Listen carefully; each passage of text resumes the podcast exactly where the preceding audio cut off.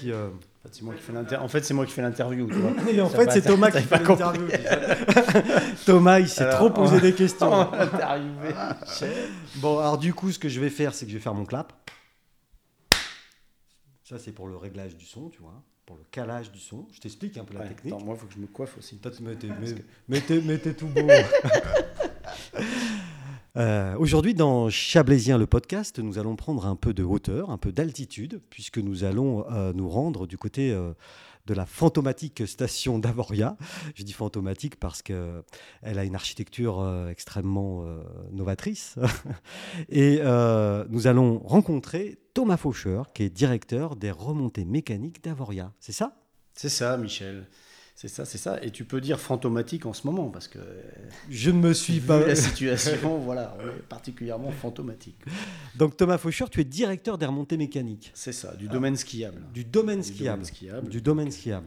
Mais donc toi, tu n'es pas chablaisien d'origine. Eh non, je suis pas chablaisien d'origine. Alors, je, trouve gentil que tu m'invites, parce que... Mais c'est pour les chablaisiens d'ici Euh, et voilà, d'ailleurs. Voilà, non, donc, je, vois- euh, je- note cette ouverture d'esprit. J'en suis, j'en suis très honoré et très fier parce que on a découvert ce territoire il y a quelques années en arrivant ici. Ce Ouais. territoire magnifique. Et voilà, donc je te, je te remercie. Et donc, de tu viens de- considéré comme un chablaisien d'adoption en tous les cas. D'adoption, euh, oui, et un chablaisien d'ailleurs. Euh, euh, tu, tu- tu viens de quelle région, toi de, de- Oula, moi c'est compliqué. C'est, je, je Bah, viens pour du- ça que t'es là Je, je suis né dans le centre de la France. Mais j'ai habité un peu partout et ça fait maintenant euh, 20 ans, un peu plus de 20 ans que je suis dans les Alpes. Ouais. Voilà, j'ai travaillé dans les Alpes au début de mon- ma carrière professionnelle, donc Bourg-Saint-Maurice, Chamonix, Bourg-Saint-Maurice. Parce que toi, tu as une formation de quoi à la base? Alors, euh, pareil, parcours un peu compliqué. Moi, je suis militaire à la base. Quelle ouverture d'esprit. Garde à Quelle ouverture d'esprit. Non, je suis militaire, militaire, je suis Saint-Cyrien, moi, à la base. Ah, t'as fait Saint-Cyr. Euh, Voilà, comme on dit, tu sais, Oui. la, la- la blague, faut pas Oui, avoir fait Saint-Cyr. Voilà, Je connais euh, plusieurs personnes qui ont fait. Saint-Cyr. Et, euh, Donc, quel grade? bah, J'ai fini lieutenant-colonel quand j'ai quitté l'armée il y a 10 ans. Ah ouais. Et en fait, euh, donc moi, je voulais venir en montagne. J'étais passionné d'alpinisme. Et alors, juste pour. euh, Saint-Cyr, c'est l'armée de terre. hein. Saint-Cyr, c'est l'armée de terre. Ouais. Et donc, à la, à la sortie de Saint-Cyr, j'ai choisi une spécialité euh, infanterie et chasseur alpin. Ah, il y avait ça. Et voilà, l'idée, euh, je te dis, j'étais passionné à titre personnel de montagne, Ouais, ouais. alpinisme, etc. Et donc, euh, bah, je voulais joindre euh, l'utile à l'agréable. Donc, j'ai- rejoint les chasseurs alpins et je suis arrivé à, à Bourg-Saint-Maurice. D'accord. Au tout départ. Mais t'es arrivé en tant que militaire dans Ah, les bah, je Alpes. suis arrivé euh, jeune lieutenant à Bourg-Saint-Maurice à encadrer euh, des, des sections euh, d'appelés encore à l'époque, et puis assez vite d'engagés, puisque ça, on est passé en on est passé sur l'armée professionnelle Oui, à ce oui, moment-là, tu vois, 98-2000. Oui, c'est à ce moment-là le switch, ouais. Voilà, le switch. Donc j'ai vécu cette, cette transition. Et puis, euh, puis après, été aspiré à Chamonix, où il y avait le centre de formation des chasseurs alpins. Ouais. Euh, voilà, je me suis retrouvé là-bas à, à diriger le groupe militaire de haute montagne, donc une équipe d'alpinistes de haut niveau. Ouais. Et je me suis occupé de ce truc-là pendant 8 ans. Voilà. Et on fait quoi dans ce groupe? Alors on fait quoi dans ce groupe? Euh, Écoute, c'est une petite équipe de 10, de 10 bonhommes, et hommes-femmes d'ailleurs, parce que j'avais- à l'époque j'avais recruté aussi la première femme dans cette Et- équipe. Et à vous 10, vous, vous envahissez la Suisse. Et à nous 10, on envahit un canton de la Suisse. Non, c'est c'est une équipe qui a un, un but promotionnel Ah, pour, pour l'armée de terre. d'accord. Alors il y a de la promotion, il y a du challenge sportif, il y a aussi des expérimentations techniques, techniques scientifiques, euh, tout ça autour de, de l'exploration de- des, des territoires de montagne. Ah oui, Donc euh, on fait chaque année, euh, on faisait hein, chaque année une à deux expéditions par an. J'ai eu la chance d'aller en Antarctique, au Groenland, en Himalaya plusieurs fois, en Amérique du Sud, etc. ah oui, C'était une vie de sportif. hein, voilà, Ouais, mon job c'était... de haut niveau, Voilà, même sport. quand même. oui, alors après moi, bon, je suis arrivé là-dedans un peu avec cet aspect au niveau, puis après j'étais quand même vite sur l'animation de l'équipe, la structuration des projets, etc. Ouais, t'es toujours un peu le chef de meute, toi. hein, euh. Ah, finalement, Ouais. j'ai- oui, j'aime bien Ouais. euh, organiser, préparer, Oui. planifier. euh, Oui. ouais, je, ouais, je reconnais. Le vrai manager, Donc, je suis quoi. passé plus du, du côté progressivement du côté sportif au côté euh, organisation, Mmh. promotion. Bon, à l'époque, dans l'équipe, on a démarré des partenariats avec, euh, voilà, avec des entreprises comme Millet, etc. Enfin, on a, on a fait pas mal de choses. Pour les vêtements, pour, Voilà, pour- ça. tester. Euh, des choses. On a on recrutait aussi des alpinistes de haut niveau euh, directement dans le milieu euh, civil. hein, Ouais. Et puis on les intégrait comme militaires pour qu'ils puissent euh, s'exprimer comme alpinistes de haut niveau, comme on le voit par exemple avec, des, avec certains athlètes. Je pense à à Tessa-Vorlay, qui, est, qui est militaire Oui. et qui est dans les équipes militaires de ski. Ça marche aussi avec les douanes, ça. Voilà, ça Il y a beaucoup de douaniers. Ça marche aussi avec la, avec la gendarmerie. Voilà, c'est une façon aussi pour l'armée de soutenir l'alpinisme de haut niveau. Ouais. Voilà, c'était ma. Ah bah, euh, et donc tu as fait ça pendant... J'ai euh, fait ça jusqu'en euh, jusqu'en 2009. Ouais, donc ça fait une belle dizaine, une, ouais, une dizaine d'années. Ouais, 8 ans, je suis resté. Ouais, 8 ans. oui. huit ans. Ouais. Excuse-moi, je me souvenais plus. et, en- et ensuite, comment est-ce que tu... Alors après, ça se complique parce que Ah oui. après, je suis dans l'armée, tout, etc. Bon, euh, il y a des réformes, il y a des, des postes qui se ferment. C'était l'époque Sarkozy, restricte moins, moins, je sais plus combien de milliers de militaires, etc. Donc les postes deviennent moins intéressants, des portes un peu qui se ferment. Puis c'est difficile quand tu as eu une vie un peu de bohème entre Mhm. guillemets. En tout cas, de voyage, de voyage, etc. Pas mal de bon, euh, c'était une, c'était une armée un peu particulière. Bah, c'est difficile de revenir dans le schéma un peu classique, euh, des portes qui s'étaient fermées. Bon, bref. Donc je me suis dit, écoute, faut aller faire autre chose. T'as pas fait d'opérations extérieures, des choses comme ça toi? Non, non, bah j'en avais fait avant, mais non, Ouais, j'en ai, non. non. Euh, voilà, fallait, fallait faire autre chose. Je considère que c'était aussi l'armée, c'est un truc de jeune. Ouais. Et tu commençais à... Euh, voilà, et c'est bien d'avoir. euh, puis j'avais l'aspiration à faire, à faire d'autres choses. Alors je suis guide de haute montagne aussi. Ah, oui. Mais je me voyais pas travailler comme guide. voilà, je- je- je- pour moi, c'était trop un peu solitaire comme euh, façon de travailler, donc je me voyais pas faire ça. Et puis, écoute, j'ai eu l'opportunité. J'ai postulé sur un poste. Je voulais rester en montagne, travailler en montagne. Oui. Donc, j'ai eu l'opportunité de sur un poste de, de directeur de la station de ski de La Rosière en Tarentaise. Ouais. La Rosière, c'est un domaine franco-italien. Ouais. Et c'est en Tarentaise, juste au-dessus de Bourg-Saint-Maurice. Bon, alors, euh, bah, écoute, j'ai j'ai sauté là-dessus. Euh, voilà, ça me plaisait. À, la fois la taille de l'entreprise, à la fois la station. C'est un petit domaine quand même. C'est un, c'est un- un petit domaine, c'est un domaine moyen, je vais dire. Mais surtout, c'était sur une phase de progression. euh, c'était vachement, vachement bien. C'est un petit laboratoire. Donc, moi, je trouvais ça, euh, c'était un bon challenge. Donc, euh, hop, démission de l'armée en, trois semaines En fanfare, si j'ose en dire. fanfare. euh, et puis et puis voilà, Ouais. euh, parti avec avec Armée femme, bagages. armée bagages sous le bras et déménagé de, de Chamonix à Bourg-Saint-Maurice. Et puis voilà, parti pour une autre vie. Ouais.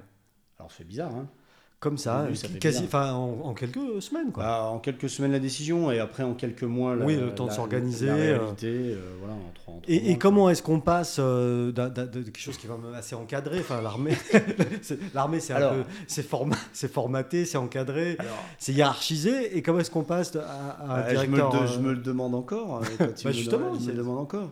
Euh, non, bon, déjà, alors moi, je suis un militant euh, farouche et je trouve que de ce point de vue-là, notre, on a le droit d'être militant ici ou pas? On a le droit de tout ce qu'on veut. C'est la Alors, je trouve liberté. que de ce point de vue-là, euh, notre système un peu militaire en général et les fonctions publiques en général, il n'y a pas assez de passerelle entre le milieu civil et le milieu fonctionnaire. Il devrait, on devrait avoir des parcours où finalement tu es à un moment donné serviteur de l'État, tu pars dans le privé, tu redeviens serviteur de l'État et les expériences que tu as Ouais, ouais. pu avoir d'un côté et de l'autre te, servent et t'enrichissent. Et malheureusement, dans notre système, ça ne fonctionne pas. Les Anglais, euh, euh, l'armée anglaise fonctionne par, par contre beaucoup comme ça, avec des passerelles, etc. Euh, voilà, donc ce que j'ai appris dans l'armée m'a servi dans ce nouveau métier Ouais. pas tout. Aujourd'hui, ce que j'ai acquis dans ce nouveau métier me servirait progressivement si je devais retourner. voilà. Euh, alors, qu'est-ce qui m'a servi? C'est une bonne question. Je, crois que ce qui m'a servi, c'est euh, bon, déjà la, un peu la connaissance de la patte humaine. Euh, faire fonctionner des gens, Ouais. les faire travailler, les faire adhérer à un projet. Euh, voilà. le- ce qu'on appelle euh, l'obéissance du cœur. Voilà, ça c'est ça, des choses qu'on- apprend de façon très instinctive dans, le- dans le, milieu, dans le milieu militaire et qui m'ont servi dans la, dans, dans la société. Après, la gestion d'un domaine skiable, c'est un métier qui est très opérationnel. On pourra Mhm. le développer un peu si tu veux. Ouais, oui, au, carrément. sen- oui, au sens euh, ouais. vraiment militaire du terme. C'est-à-dire Ouais. que bah, c'est dans un domaine euh, de nature, il y a des contraintes euh, fortes d'environnement, de fonctionnement. Euh, il faut faire marcher des équipes, des hommes, des femmes, euh, des moyens matériels qui tombent en panne, qui ne marchent pas toujours, euh, etc., etc.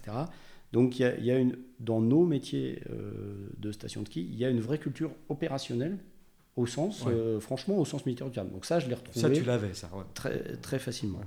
Après, bah, évidemment, ce qu'on n'a pas, c'est euh, appréhender le client, euh, les aspects financiers, euh, Oui. la rentabilité d'une entreprise, etc. Donc ça, c'est des choses que, Ça s'apprend vite, ça. que j'ai dû apprendre. ça voilà, j'étais à bonne école, j'étais dans un, dans un groupe où on, on m'a aidé à apprendre ces aspects-là. voilà. Parce que euh, à la Rosière, c'était déjà un groupe, c'était. Ouais, alors c'est un petit groupe euh, familial, privé. euh, qui, qui- aujourd'hui on exploite trois stations de ski, donc La Rosière, Valmorel et Avoria. C'est comme ça donc je suis C'est passé. toujours le même. Ouais, c'est le même groupe. C'est comme ça que je suis passé de La Rosière à, à Avoria. Et historiquement dans le groupe il y avait il y avait Val d'Isère Voilà. qui a été revendu. Euh, voilà, mais ce qui est sympa, c'est que c'était c'est un groupe Et familial. donc, s'appelle. C'est le, le le nom groupe s'appelle. D'accord. Et euh, ben, moi, le- la personne qui m'a qui m'a recruté, c'était le patriarche, euh, qui avait à l'époque euh, 80, 80 et quelques années, bon, qui est décédé euh, depuis, malheureusement. Euh, Et qui avait deux et- filles, donc Sophie et Valérie, si j'ai bien compris. Non, c'est pas, non, c'est pas ça. C'est pas c'est- Société financière de Val d'Isère. Ah ouais, bah non, alors ça n'a rien à Donc voir. le hein. père fondateur, euh, le père qui était fondateur, monsieur, Be- euh, Bernard Blas, il a, Ouais. c'est lui qui a finalement fait émerger dans les années 70, euh, 80 Val d'Isère comme c'est devenu. Euh, voilà, puis il a continué dans les domaines skiables il est arrivé sur, euh, il est arrivé sur Avoria au milieu des années 90 et voilà. Et toi, tu es arrivé quand Alors à moi je suis arrivé à Avoria il y a il y a six ans. Je Ah commence oui. ma septième année Ouais, il y a six ans. Bon, c'était une création de poste dans le groupe. hein, donc je passais de la Rosière à- comme directeur adjoint à, à Avoria. Ouais. Et puis, euh, et puis cette année comme directeur. Voilà. Ouais. Et il y a une, il y a une, spécificité, une, une spécificité à Avoria ou Alors- Par rapport à ce que, en termes de domaine skiable, en termes on de station? on pourrait en parler, euh, ouais, on pourrait en parler pendant des heures. Euh, quand on passe de la Rosière à, Ouais. à Avoria, c'est- c'est- on, on multiplie par 4 la taille de la station. Ah oui. Et, et donc, euh, on multiplie les emmerdes par euh, 4 plus que 4. Plus que 4 les Parce en- que juste, parce euh, que- ju- juste comme ça pour info, euh, en, euh, en- en- en temps normal, sur un hiver normal, toi, tu, as combien de collaborateurs avec toi Alors, sur les remontées je sais que mécaniques t'aimes beaucoup les chiffres, Michel. J'adore je vais ça. te donner quelques chiffres. Ouais, parce que moi j'aime ça. donc effectivement, sur un domaine comme, euh, comme Avoria, on a 350 collaborateurs en saison. Voilà. Par jour, par jour, c'est vrai que je sais pas si tout le monde a ça à l'esprit, mais par jour, on a 250 personnes qui travaillent. Tous les jours. Euh, voilà. En- temps quand normal. tu vas skier à Avoria, euh, etc., tu profites Ah. du, du ski. Moi je vais pas à Avoria, je vais à Châtel, mais Excuse-moi. Euh, Bon, voilà. En tous les cas, il y a euh, front office, back office, etc. Il y a 250, euh, Ah oui. il y a 250 Toujours personnes qui travaillent sur le par pont. jour avec des pisteurs, des agents de remontée Ouais. mécanique, des dameurs qui travaillent la nuit, des gens qui, euh, euh, des, des personnes en caisse, des personnes Ouais. dans les bureaux, etc., etc. Donc c'est quand même des, des grosses pour machines. assurer l'administration, la sécurité, euh, l'entretien du matériel. c'est ça. Ce qui, est, ce qui est important, c'est que bah, effectivement, les gens qui viennent profiter de ces domaines, qui restent des domaines de nature dans lesquels il y a quand même des risques naturels, etc., Ouais. bah, le, le fassent en sécurité. Euh, donc ça, c'est notre première exigence. Et euh, bah, pour garantir tout ça, il faut, il faut ce monde-là. Quoi. Et donc au, au quotidien, euh, à Avoria, ça, tu, tu- tu vois. Alors au quotidien, au quotidien, par, exemple, alors ça c'était le grand débat parce que dans le contexte dans lequel on se trouve, effectivement, euh, si la question est combien de personnes passent par exemple sur le domaine, Oui. bah, des, des très grosses journées, on a jusqu'à 20 000 personnes qui passent sur le domaine, qui transitent sur le domaine. Alors ça ne veut pas dire 20 000 personnes à l'instant T, Mhm. mais euh, des gens qui vont transiter entre la Suisse, euh, Châtel, etc., qui vont passer juste une heure et qui vont passer- partir sur une autre partie de domaine. Voilà, au total, ça fait des, des très grosses journées, ça peut faire Ouais. jusqu'à 20 000 personnes qui passent. Ouais, donc. Euh, donc euh, voilà, bon, ça c'est quelques grosses journées. Après, on est plutôt sur des chiffres entre, entre 13 et 15 000 personnes qui passent. Voilà. Parce que le, le- le gros de, de l'activité, il, se- il se passe euh, sur la semaine de Nouvel An, c'est ça? Alors, Et, a- sur les vacances de Non, février non, non. Alors, alors, contrairement à ce qu'on croit, alors effectivement, le, la, la semaine de Nouvel An est une très grosse semaine, sans doute la plus grosse semaine, parce qu'en fait, on concentre toutes les vacances européennes. Euh, ensuite, les quatre semaines de, de février sont des grosses semaines, mais euh, souvent ça déborde, hein, c'est plutôt 6-7 semaines euh, où il y a vraiment pas mal d'activités. Mais après, on travaille quand même tout le temps. hein. Au mois de janvier, on a, on a d'autres clientèles, on a, des, on a plus des groupes de jeunes, on a plus des, des couples, etc. on a moins d'enfants, bien sûr. Euh, des gens qui apprécient de venir à cette période-là. Donc, on, on, travaille quand même tout le temps. On travaille en janvier, différemment, mais on travaille en janvier, on travaille en mars, jusqu'en avril. On essaie toujours de prolonger un peu les saisons sur, sur Avoria, mais Bon, après, c'est difficile quand tu es au bord du lac de continuer à penser encore au ski alors que le lac s'offre à toi. Il y a une grosse attente à la mi-décembre. Il y a une grosse, ouais, ça, il y a une grosse, grosse, attente, grosse attente à la mi-décembre. Euh, en novembre, déjà, on sent que ça, ça démange. Euh, évidemment, il y en a moins, en, il y en a moins à la mi-avril, même si, euh, en fait, on, on, essaye de faire connaître aussi nos, nos, nos, stations là-dessus, parce que finalement, au mois d'avril, je le dis souvent, on fait, on fait deux journées en une. C'est-à-dire que le matin, on va faire du ski, puis dès que ça commence à devenir un peu moins bon, et eh ben, on va faire autre chose, on va se balader, on va se mettre... Euh, voilà, enfin, en avril, deux journées. En avril, c'est vrai que la montagne commence de toute façon à entrer en concurrence avec le bord de mer. Ouais, ouais, c'est ça, c'est ça. L'Azur, l'Atlantique, la Bretagne. Donc c'est un peu plus compliqué. Mais, mais le mois de décembre, c'est vrai que dans le Chablais, en tout cas, c'est Avoria qui donne le lac, quoi. Oh, je, je dirais pas ça. Enfin après, ah bah. nous, on est un groupement, on est un groupement de stations. Euh, avec les portes du soleil. On a, on, a tous, euh, on a tous nos différences, on a voilà, des structures euh, juridiques qui sont différentes, etc. Mais, parce que, comme tu l'as expliqué, les remontées mécaniques d'Avoria, le domaine skiable d'Avoria, c'est quelque chose de privé alors Oui, oui c'est une société privée, mais avec un contrat d'exploitation qui est passé avec la commune de Morzine, avec les communes de Morzine et de Montrion. Mhm. Donc on a un contrat de délégation, on, Est, on, est, des, on est des gérants, mais vous des gestionnaires. Une, entreprise privée. Mais c'est une, une société privée. Ensuite, il y a d'autres modèles, par exemple Auger ou à Châtel, où c'est une société d'économie mixte. Donc euh, une majorité euh, de la commune comme décideur, et puis... Euh, et puis des, des capitaux privés. Des capitaux privés, souvent des banques. Ce qu'on appelle une, une SEM. Quoi. une SEM, hein, c'est ça. ça. Donc c'est un modèle un peu différent. Mais bon, évidemment, nous, sur le domaine des portes du soleil, on travaille ensemble. Et, et, donc, tu, viens de parler, voilà, tu as, tu as dit le mot porte du soleil. bah oui, parce que c'est. alors, déjà, c'est.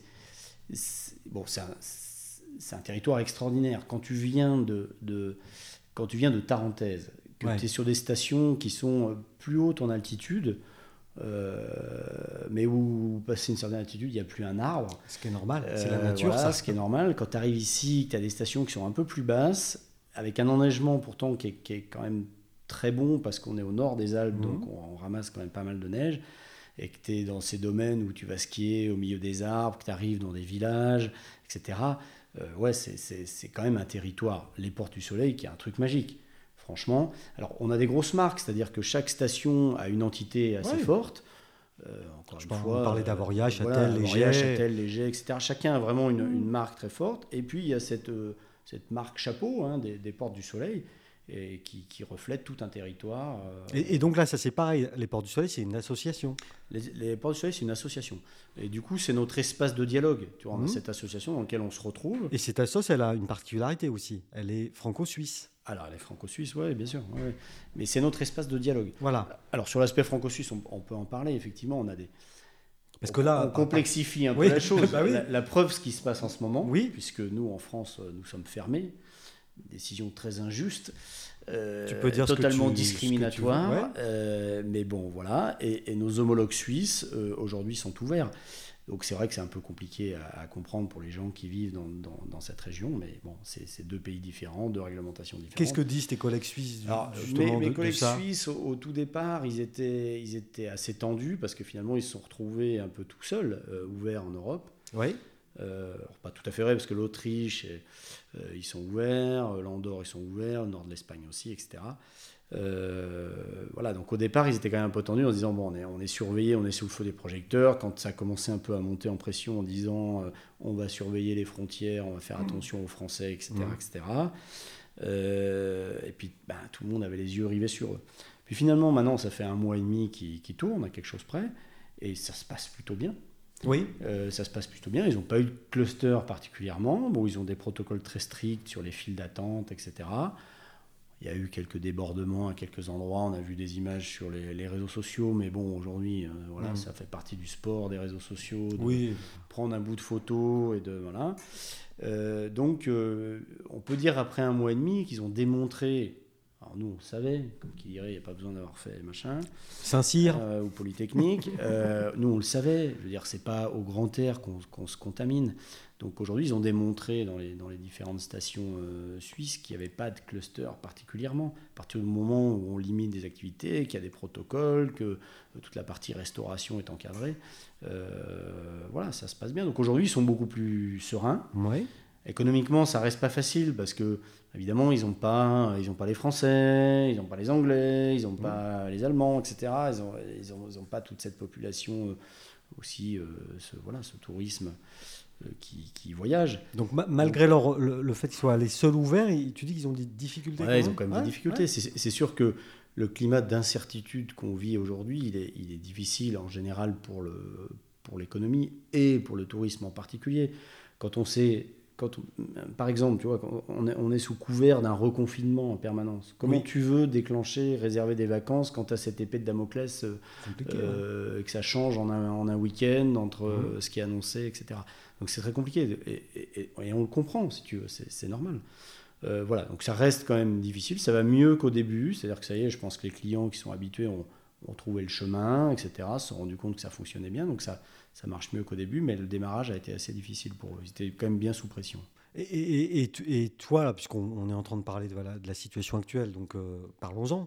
Euh, tu veux vraiment en parler? Non, mais euh, ça c'est toi qui vois. Si, hein. parlons-en. on est obligé d'en parler. Ça c'est toi qui vois, mais c'est quand même. Enfin, on est dans le Chablais. On est obligé d'en parler. Une grosse partie de notre économie tourne quand même autour du tourisme. Alors voilà, effectivement le mais maintenant, si tu n'as pas envie, on en parle pas. si, on en parle. Euh, non, le, alors, le gouvernement a appuyé au bon endroit, hein, ils ne se sont pas trompés, ils ont appuyé sur l'extinction des remontées mécaniques. Et derrière, bah, forcément, ça a éteint toute la, toute la chaîne. Toute la chaîne et, ce qu'il faut bien avoir à l'esprit, parce qu'aujourd'hui, on, entend, on entend sur les réseaux sociaux, oh, bon, les remontées mécaniques, c'est pas grave, elles s'en remettront. Oui, sauf que derrière, c'est tout un territoire qui vit. Mhm. Et c'est pas juste une société, c'est vraiment un territoire qui vit depuis, euh, depuis le haut de la vallée jusqu'en bas de la vallée. Euh, on, a des, on a des gens qui travaillent chez nous, qui vivent à Tonneau. Euh, on a des, des entreprises qui travaillent avec, les, avec différents professionnels en montagne qui sont installés à Tonneau, etc. Donc en fait, c'est quand même tout un, tout un écosystème. L'économie est, interconnectée. Voilà, c'est pas, pas juste une, une entreprise.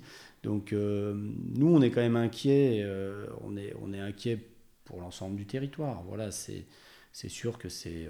Euh, Mais concrètement, toi, tu, as embauché tes 300... Alors, nous, 300... on a une convention collective qui est, assez protectrice depuis longtemps, et c'est très bien, parce que ça a été mis en place pour conserver des compétences. on s'est rendu compte qu'il y, avait besoin de faire monter en compétences dans le domaine skiable, qu'il y avait quand même des métiers qui étaient de plus en plus techniques, donc il fallait garder les gens d'une saison sur l'autre. Euh, et donc, la convention collective, euh, nos, contrats saisonniers ont une, valeur de CDI. Enfin, je le traduis un peu simplement, mais euh, voilà. non, mais tout le monde ne le sait pas, donc c'est bien que tu l'expliques. Donc, on les, on les a rembauchés, ça fait partie de notre convention, et puis surtout, on avait l'espoir d'ouvrir. On espérait début janvier quand même pouvoir ouvrir, le gouvernement l'avait laissé entendre, hein, assez, assez, assez sûrement. Quoi. Donc euh, voilà. Oui, toi, toi, tu dis le, message c'était ouais, vous, le message c'était le message au départ c'était à, la mi-décembre c'était bon on peut pas vous laisser faire Noël il y a trop de risques avec les, les, les, fêtes les rassemblements le Nouvel An etc. Mais à partir de janvier euh, on, vous mmh. laissera ouvrir. Le message il a été assez clair. Euh, et puis à partir de dès qu'on a passé Noël dès, dès qu'on a rattaqué janvier qu'on a rattaqué le dialogue avec le gouvernement bah, ils, étaient, ils étaient perdus. On s'est rendu compte que, bon, bah, de toute façon, maintenant, euh, c'était plus simple de, de, nous laisser fermer. C'est pour ça que je dis que c'est très discriminatoire, parce que finalement, à un moment donné, euh, il n'y a plus de dialogue, il n'y a plus de discussion. Euh, et puis, je ne suis pas certain que le, que le, gouvernement ait bien vu que, quelque part, c'est vraiment tout cet écosystème qu'il qu'il allait mettre à l'arrêt. Euh, et effectivement, maintenant, quand on commence à regarder dans les détails, parce qu'il y a eu des annonces qui ont été faites pour des indemnisations sur les sociétés de remontée mécanique, mais quand on regarde dans les détails, quand on regarde les différents métiers, quand on regarde, euh, je vais en citer euh, plein, hein, je veux dire, ça va des structures porteuses d'écoles de ski, euh, en passant par les centres de vacances, en passant pour, par, euh, par des commerçants qui viennent de lancer leur activité, mmh. qui n'ont pas de référence de chiffre d'affaires, etc. Euh, en passant par les médecins de montagne, par exemple. notre cabinet médical à Voria, il est aujourd'hui face à de grandes difficultés parce qu'il travaille que pendant les saisons.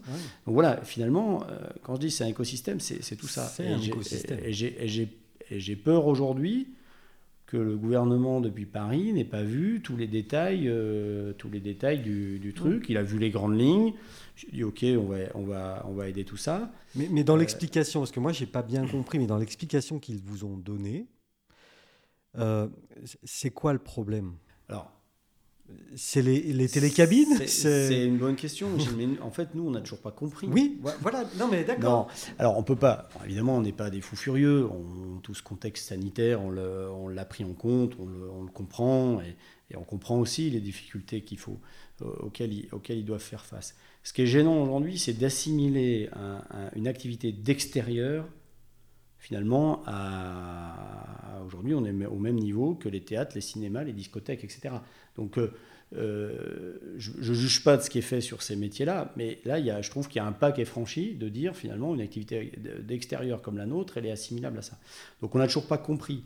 Évidemment, il y avait des arguments de dire, bah oui, mais le, le- les domaines skiables génèrent des accidents. Et c'est vrai. Ça, c'est vrai. Et c'est vrai, hein, sur Avoria, on, on génère 1200, euh, 1200 secours. Alors heureusement, beaucoup 1200 par- secours. se- par saison. Ah ouais. Alors, heureusement, beaucoup sans gravité, qui sont traités Au au cabinet. médical. Ah. Et on a un faible pourcentage qui finit euh, dans des hôpitaux et un très très très faible pourcentage qui finit euh, dans, dans, dans des, dans des, en service de réanimation. Oui. Euh, voilà. Et, et l'hélicoptère, ça représente quoi sur c'est- C'est 1200 Ça te fait combien de... Ouais, ça fait. Non, mais si tu- si t'as le euh, chiffre, Ça hein. fait 5%, quoi. Ouais, enfin quand même. ouais. Voilà. Mais bon, tout ça. Donc euh, ça, ça, c'était l'argument. Ça, a été un argument. Là, Ensuite, au ouais. moment à mi-décembre, on avait aussi euh, euh, sur, la, sur la région euh, Auvergne-Rhône-Alpes, on avait aussi, Oui. et notamment sur la Savoie, Haute-Savoie, on était plutôt On était dans haut. le, en- sur le podium, En Donc, décembre, on était élevé. argument. Ouais. Etc.. Ensuite, il y avait, comme je l'ai dit, la, la période de Noël qui était un peu évaluée comme un risque. Bon. Euh, voilà, il y avait tous ces arguments-là. Mais euh, de toute façon, à partir de janvier, on savait que la fréquentation, elle serait euh, peut-être divisée par deux, voire par trois par rapport à ce qu'on avait habituellement. Qu'en janvier, on n'est pas, on n'est pas surchargé. Que de toute façon, il n'y avait pas les restaurants, il y avait le couvre-feu, etc. Donc tu limitais déjà beaucoup de choses en termes de regroupement. Euh, voilà, et puis qu'il n'y avait pas les étrangers, etc. Donc de toute façon, tous les chiffres que je t'annonce, ils Ouais. étaient euh, divisés par... euh, Oui. tout, tout était divisé Ouais. au moins par trois en janvier. C'est là qu'on n'a pas compris pourquoi finalement on ne permettait, pas à- on permettait pas à cette activité de, de- de reprendre. Et quelque part, à tout ce territoire, de se mettre en vie dans une posture, euh, voilà, un peu de préservation. On, savait très bien que c'était pas, euh, ce serait une saison difficile. Euh, On aurait probablement d'ailleurs euh, subi des, plutôt des pertes, mais au moins on aurait fait vivre tout ce territoire. Oui. et- Et puis occuper un peu euh, les gens aussi. Et... occuper les gens, etc., etc. Alors voilà, là on se rend compte aujourd'hui, donc nous on a, on a fait un choix sur l'entreprise de maintenir un minimum d'activité, Mhm. euh, mais à un moment donné c'est un vrai antidépresseur. Oui, c'est C'est ça. pas, c'est quand même pas autre chose. hein. Mhm. C'est qu'à un moment donné, euh, dans cette crise, l'impression qu'on occulte un peu tous les dommages collatéraux qu'on retrouve. Chez- euh, oui. Chez les étudiants aussi, Chez les étudiants, chez, euh, chez des gens qui travaillent, qui se retrouvent en télétravail, qui se retrouvent coupés socialement, etc. Et euh, voilà, donc Et- euh, on maintient un minimum d'activité. Euh, on a ouvert des parcours de ski de randonnée. On a des gens qui viennent faire du ski de randonnée. Et ça, c'est beaucoup? Ouais, ça représente beaucoup. Ouais, ouais, ça représente beaucoup. On, on gagne pas notre vie Bah là-dessus, mais euh, voilà, on donne cet accès à la montagne. Alors c'est autant de la thérapie, j'espère, pour ceux qui oui, viennent prendre l'air, ouais, que pour nous, finalement, qui devons maintenir un minimum de- d'activité. Euh, voilà, on va dire ça comme ça. Il y a du ski de fond à Avoria? Alors il y, a- il y a toujours eu du ski de fond à Avoria, oui. donc ça c'est entretenu, les, les pareil, itinéraires sont entretenus, il y a des itinéraires de raquettes. Ah, Euh, Donc quelques entrées parking peut-être, parce que euh, Avoria est voilà. connu pour ses parkings euh, aussi. Oui, oui, oui, Puisque oui. c'est une station euh, sans voiture. C'est une, c'est une euh, porte d'entrée. Euh, alors après, ce qu'il faut comprendre, c'est que euh, de faire fonctionner ce système, de, de protéger aussi nos installations. Oui, parce qu'il y a de Euh, ça aussi quand même. Il y a ça aussi. Hein Alors, si on est présent aussi, c'est pour protéger euh, nos installations, c'est c'est pour euh, quand même, je ne vais pas dire sécuriser la montagne parce qu'on ne peut, on peut pas le faire, mais en tous les cas, avoir une surveillance, une sécurisation en minima. Et en plus, en janvier, on a eu des, des phénomènes neigeux qui étaient particulièrement euh, Important. euh, importants. Euh, donc on a dû être, on a dû être présent là-dessus et, et assurer quand même un minimum de sécurité, de sécurisation. Donc on a toujours en mi- au minimum par jour, par exemple, trois pisteurs qui sont présents. Voilà, c'est ce que j'ai te demandé. Euh, Mais, par rapport à. à- ah, bah, d'habitude ils sont 30 par Voilà, jour. c'est ça. D'habitude ils sont 30 par jour. Ouais, ouais. Euh, donc on fait travailler tout le monde. Alors ils travaillent euh, un jour tous les 10 jours. Euh, voilà, c'est- Ouais, c'est vraiment du, du moral, quoi. Moi, comme je le dis dans les équipes, je dis, bon, on fait le choix de laisser la lumière allumée. Ouais, c'est bien ça. Voilà, et bon, déjà parce qu'on doit le faire et qu'on s'est, on s'est engagé à le faire. Euh, parce qu'on a aussi des, des, des- des gens qui sont fidèles qui viennent. Euh, Il y a des, propriétaires, euh, il y, a des- il y a des gens qui, viennent se, qui aiment Avoria, qui viennent se battre. Pour ces gens-là, on, Mhm. doit de, on se doit de, Minimum de service, de, quoi. de- de faire un minimum de service. Et puis, et puis encore une fois, la, la psychothérapie pour nous, parce que, parce que par les temps qui courent, euh, on peut vite être sous antidépresseur. Euh, ouais, ouais, ouais. Euh, bah, non, mais le ski de fond ou de rando, c'est pas mal. C'est un euh, très bon antidépresseur. Et, et du coup, euh, bon, euh, et- et cette euh, belle, alors c'est pas une télécabine, hein, c'est qui, qui, qui, Le- qui le va, 3S, là, ouais, le- qui, va de, de, ouais, de, Morzine L'appareil qui a, qui a remplacé le téléphérique, Ouais, donc lui, lui on, a, on a pu le laisser ouvert sur dérogation de la préfecture, Ah oui, puisque bien sûr, hein, donc on avait une interdiction, une fermeture sur toutes les remontées mécaniques, et on a pu obtenir une dérogation parce que c'est un, c'est un appareil qui, qui a quand même un, un côté sécurité pour Avoria. ouais. Euh, en cas de- de- de- d'évacuation, de, d'incendie dans le bas de la station, etc. Bon, ça reste un, un point d'accès. Accessoirement, ça nous permet d'accéder à nos bureaux. Donc, Accessoirement, euh, pas- hein. accessoirement.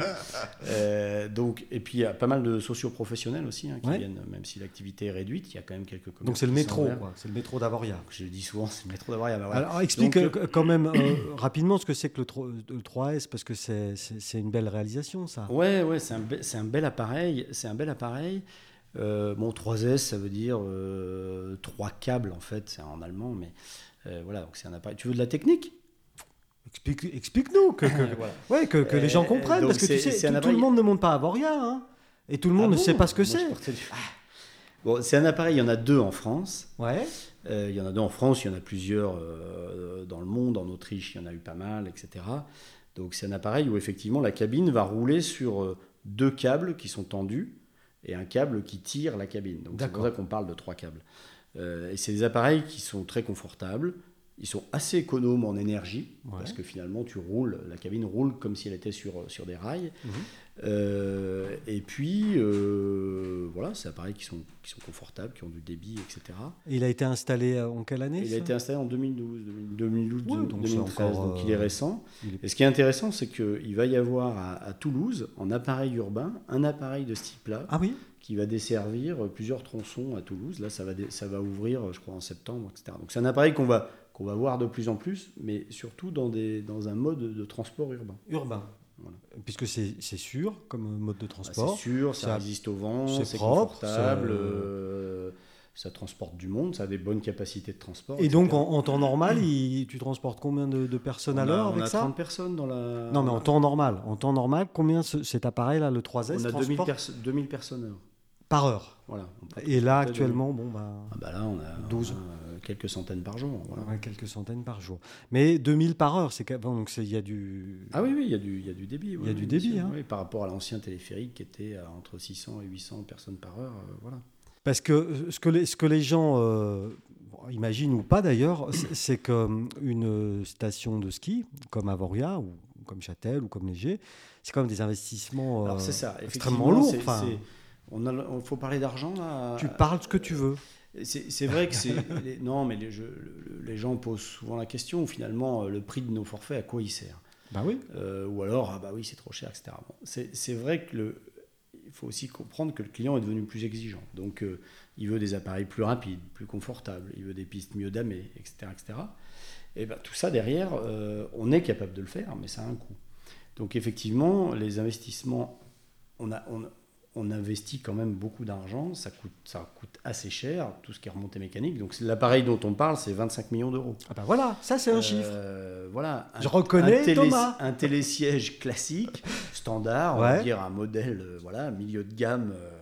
euh, Mais bien quand même. Mais bien quand même, comme on en voit beaucoup, bah, Ouais. c'est 7 millions d'euros, quoi. Ouais. Donc, euh, voilà. Et ça s'amortit sur combien de temps on ce, a- ce on type de matériel? Enfin, sur, sur 20 ans. Ah oui, oui. donc, sur 20 ans. Enfin, Après, 7 on peut de- leur donner une durée de vie autour de 30 ans. euh, tout dépend comment on les entretient. Ouais. Euh, voilà. Alors ça, c'est un sujet. Parlons de l'entretien.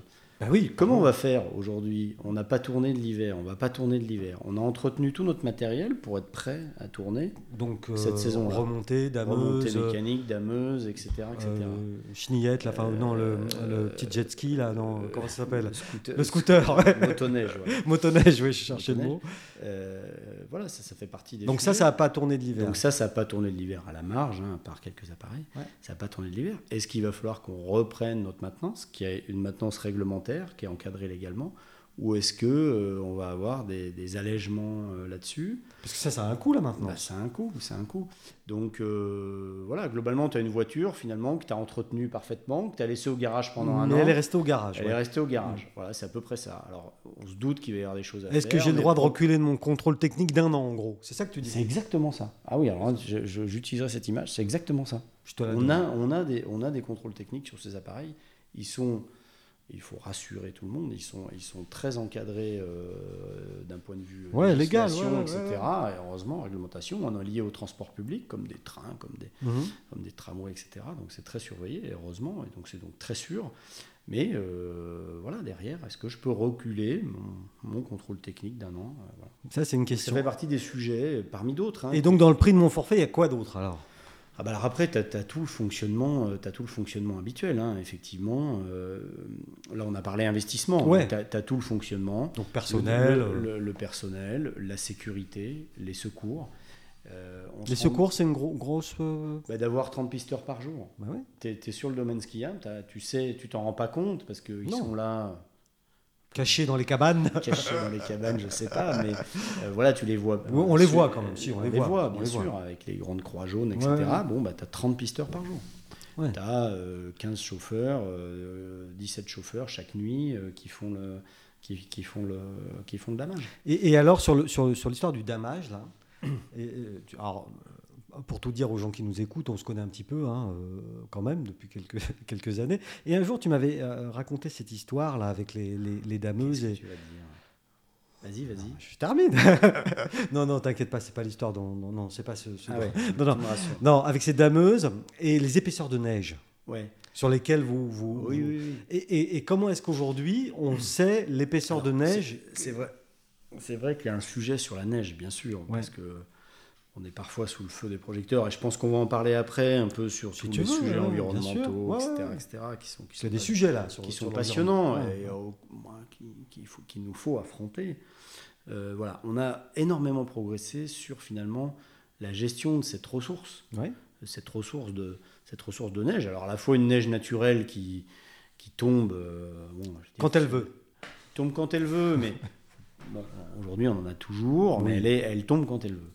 Donc euh, et puis à la fois de la neige euh, de la neige produite, hein, euh, de la neige de culture, voilà. Autant c'est vrai qu'avant on s'occupait pas trop, la ressource elle, arrivait, elle était là, il y a pas de question. Aujourd'hui on est très fin sur cette ressource et on fait attention.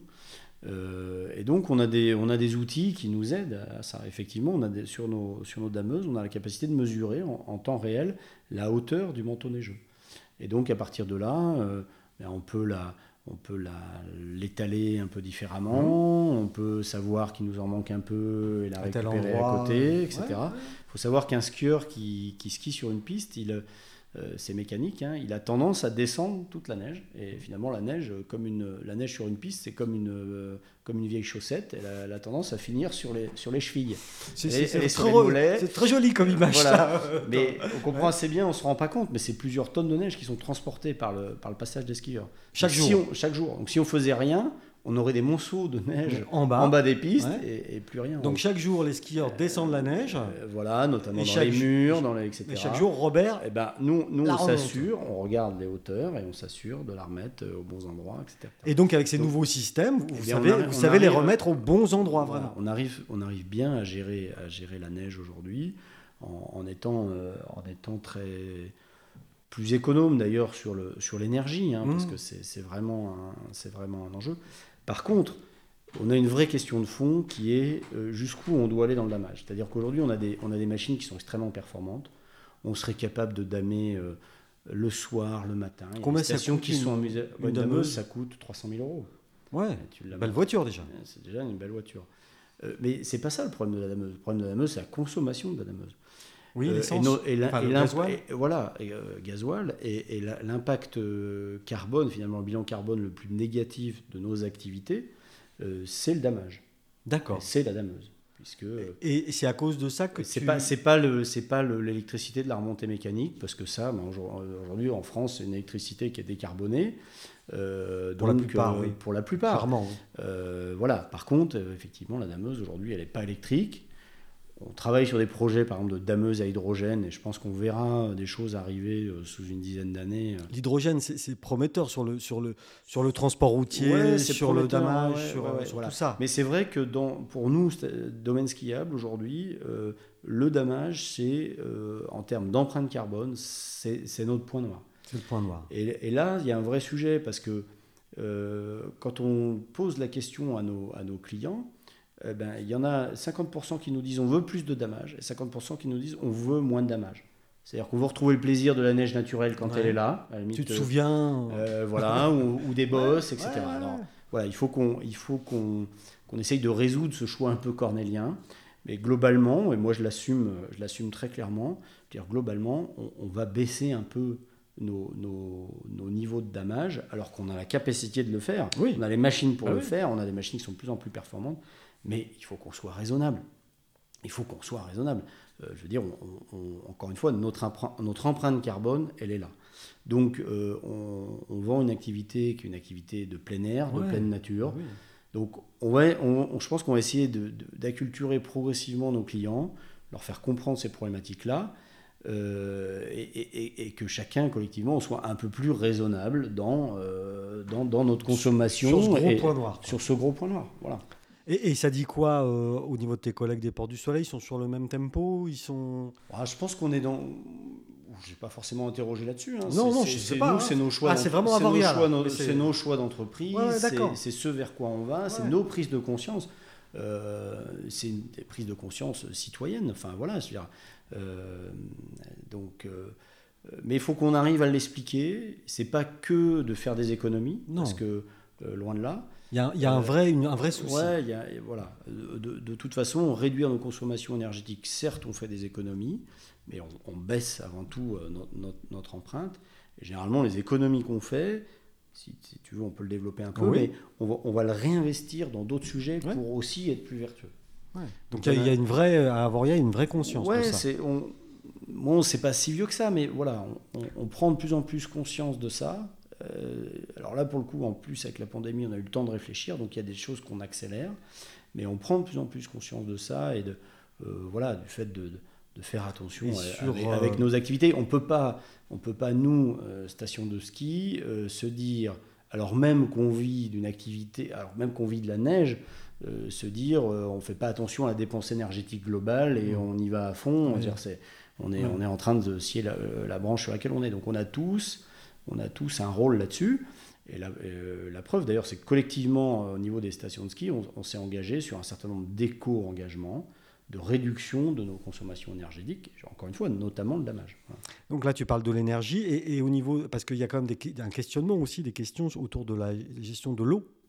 Alors, il y a- il y a- Ça, c'est différent, Ouais, mais- Il y, a- il y a plein de sujets. Il y a des sujets sur l'aménagement, la façon dont on fait les aménagements, les impacts que les aménagements peuvent avoir sur des terrains de montagne. Il y a des aspects sur l'eau. Ouais. Alors, les aspects sur l'eau, sont, ils sont polémiques parce qu'ils sont assez sensibles. Euh, l'eau, c'est vrai que c'est un sujet... euh, euh, c'est un, sujet qui est, qui est sensible. On y fait d'ailleurs, à, à titre personnel, individuel, pas tous attention. C'est vrai. Moi, je hein, prends ça- une douche par jour. Voilà, hein, ça coule comme ça et on se rend plus compte de ce qu'il y a derrière. Après, ce qui, je, je vais faire, je vais en faire hurler certains, mais bon. ouais, Non, non, bah écoute. euh, ça fait longtemps que je suis plus politiquement correct. Euh, mais effectivement, quand on est en haut des montagnes, euh, le, le principe pour nous, c'est de récupérer l'eau quand euh, elle est abondante, c'est-à-dire à la fonte des neiges. Donc en fait, on a des retenues collinaires et on remplit ces retenues collinaires à la fonte des neiges, parce que de toute façon, à la fonte des neiges, cette eau, personne ne peut la capter. Elle file à la mer euh, directement. euh, Dans les drances, et hop, dans les le drances, lac, et, et, puis ensuite. euh, le Rhône, le lac, Ouais. le Rhône, etc. Puis elle file à la mer. Donc voilà, nous, on, la- on- on- on la, On capte une partie. on la capte une, par- une partie à ce moment-là, dans des retenues, dans des volumes qui sont aussi des volumes limités.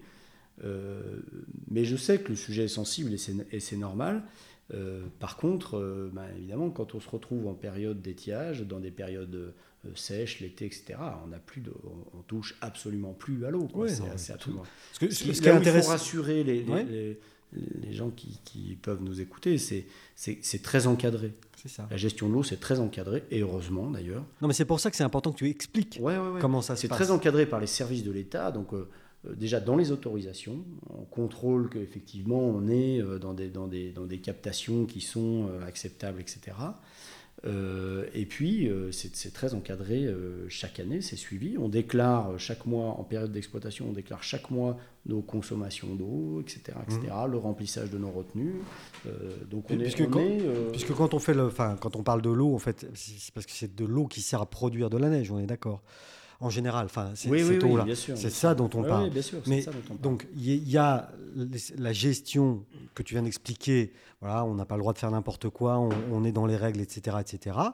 Et il y a aussi le matériel qui a beaucoup alors, évolué. Alors effectivement, alors c'est sûr que euh, oui, on va, on va, on va pas s'en cacher. On le voit sur tous les domaines skiables. On voit ces, ces perches à neige, etc. Donc c'est sûr qu'on complète euh, la, la- la neige naturelle par euh, cette neige et cette Ouais. production de neige, qui aussi a, a un coût énergétique, une valeur énergétique, de dépenses énergétiques. Là aussi, on essaye d'être, on, on- on s'améliore. On a parlé hein, des systèmes de, de contrôle, etc. Euh, globalement, je trouve que depuis plusieurs années, on, on voit quand même nos, nos consommations moyennes baisser. Alors, ça ne veut pas dire, attention, on aura, on aura encore des aménagements, on aura encore des choses comme ça. Euh, Oui, mais ça, ça mais- progresse. mais ça progresse. Mais de toute façon, à un moment donné, ça va, ça va tout ça. hein. Mhm. Je veux dire, on va pas, euh, on, ne pourra pas commencer alors, à fabriquer de la neige. euh, Non, euh, On n'est pas au, au- euh, à Dubaï. quand on, on commence, évidemment, on- il y, a- il y a des capacités techniques aujourd'hui de produire de la neige à des, à des températures positives. Oui, mais, Bon. tout ça est raisonné. C'est ça que je Tout veux que, ça, tu, nous- que tu nous euh, dises. Ce sera des, ce sera des limites. Mm. euh, aujourd'hui, on n'est pas concerné. Ce sera des limites qu'il faudra qu'on se donne, nous, euh, exploitants de domaine skiable, de se dire, bah, à un moment donné, on, on s'arrête là. Quoi. On peut pas. euh, euh, voilà. Donc, c'est des sujets qui font débat dans nos, dans nos, dans nos métiers. Il y, a, il y a des gens qui sont plus mesurés, il y a des gens qui veulent aller plus loin. Il y a, voilà, ça fait partie de. euh, mais à un moment donné, je pense aussi que c'est nos clients qui nous diront écoutez, Ouais. nous, euh, nous voilà, on, on- on, on veut profiter de ce, de ce plaisir-là. De... Ah, tu en as oublié ce que c'était que le mot plaisir, par exemple. Mais, Bon, mais bon. tu sais, Euh, j'allais te le dire, parce que là, on, on a parlé de choses très sérieuses, mais c'est normal. Parce que ton activité en tout- de tous les jours, c'est une activité Ouais, de c'est d'entreprise. chiant, je pense que ce que je raconte, c'est Ah, c'est hyper intéressant. non, mais c'est hyper intéressant. Moi, c'est ça que, que, que je voulais. Mais il y a une notion de plaisir Mais aussi, voilà, au final. Qu'est-ce qu'on vend nous C'est quoi, Bah, eh oui. euh, quoi notre activité? Et là, aujourd'hui, on le voit. euh, ben, j'ai pas osé le dire tout à l'heure, mais, là, maintenant que je suis un peu plus en Ouais, confiance, c'est chaud. euh, tout ce qui a été coupé aujourd'hui, ce sont toutes les activités de loisirs. Et de C'est plaisir. tout le plaisir. Ah oui. Voilà, c'est le plaisir de la table, c'est le plaisir de la culture, c'est le plaisir d'aller faire du sport, c'est le plaisir euh, d'aller faire du ski, etc. Donc euh, la philosophie derrière tout ça, euh, moi ce que je comprends, hein, c'est de dire, bah, on a une crise sanitaire, on a des gens qui sont au front, on nous avait raconté qu'on était en guerre, bah, on peut plus s'amuser. Voilà, je le Mm. traduis comme ça. Et c'est dommage parce que je crois qu'on a quand même des vertus, notre activité, Ouais. euh, on a quand même des vertus euh, déstressantes. euh, euh, voilà, on est, on De est, plaisir et de sourire. De, plaisir et de sourire, de permettre aux gens de se rencontrer, etc. Et on a, on a perdu tout ça aujourd'hui. Mm. Que ce soit la restauration, que ce soit simplement d'aller prendre un café dans un bar, que ce soit d'aller passer une journée au ski entre copains. Euh, voilà, euh, aujourd'hui on a Mm. perdu tout ça. Moi je te dis sincèrement, Michel, tout ça me manque énormément. Mais Voilà. c'est pour ça aussi qu'on se voit tous les deux Tout ça me aujourd'hui. manque énormément. euh, Bah oui, oui, oui, je comprends. euh, Ça manque à beaucoup de monde, hein. Effectivement, c'est notre raison d'être et on, on se pose tous la, la question dans notre métier quelle est notre raison d'être À quoi je sers? Bah voilà, Notre fonction, elle est à un moment donné d'apporter aux gens ben, du plaisir, Du loisir, la capacité de s'évader Ouais. les week-ends, Ouais. de changer les idées, un peu de magie, un peu de rêve. Oui. On rêve plus beaucoup en ce moment. Ah, on rêve, mais différemment. Voilà.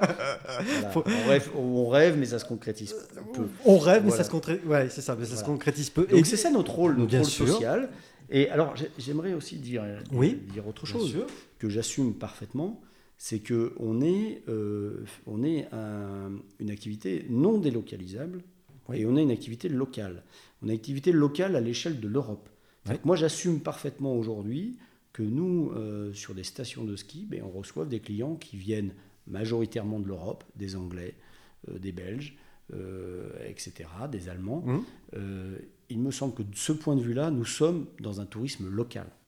Oui, je l'assume. Oui, oui. Non, parce que parfois on nous fait le reproche, ah oui, mais vous recevez des étrangers qui viennent de loin, etc. il faut, moi je veux bien faire tous les efforts qu'on veut, euh, mais je suis désolé, euh, quand un Anglais vient passer une semaine chez nous plutôt que d'aller en Thaïlande, c'est pas eh ben, mal. Je pense que l'indice carbone, il est quand même mieux, euh, etc. Et aujourd'hui, il faut quand même qu'on accepte que finalement les gens vont, vont, bouger peut-être plus localement, entre guillemets, mhm. au sens un peu large du terme. Euh, si on prend les Américains, bah, ils bougent sur le continent majoritairement. Mhm. Si on prend les Asiatiques, ils bougent sur les pays d'Asie. Bah, nous, les Européens, j'espère qu'on aura encore le droit, majoritairement euh, et assez simplement, de bouger à l'échelle de nos, de nos territoires. Voilà, et c'est quand on revient au sujet discriminatoire, c'est ça qui nous choquait au moment des vacances de Noël, parce qu'on pouvait partir en Martinique, mais pas partir en station de ski. Enfin voilà, donc on est un tourisme local, on est un tourisme non délocalisable. Et à un moment donné, euh, voilà, je crois qu'il faut, euh, faut faire attention quand même à garder, à garder ça. Et puis on fait vivre tout un territoire. Et vous êtes des entreprises de plaisir bah, On est des entreprises de plaisir. Eh oui. Mais on, on l'assume. Merci beaucoup Thomas pour euh, cet entretien. Merci à toi Michel. Au plaisir, à bientôt. À bientôt, merci à toi, c'est gentil.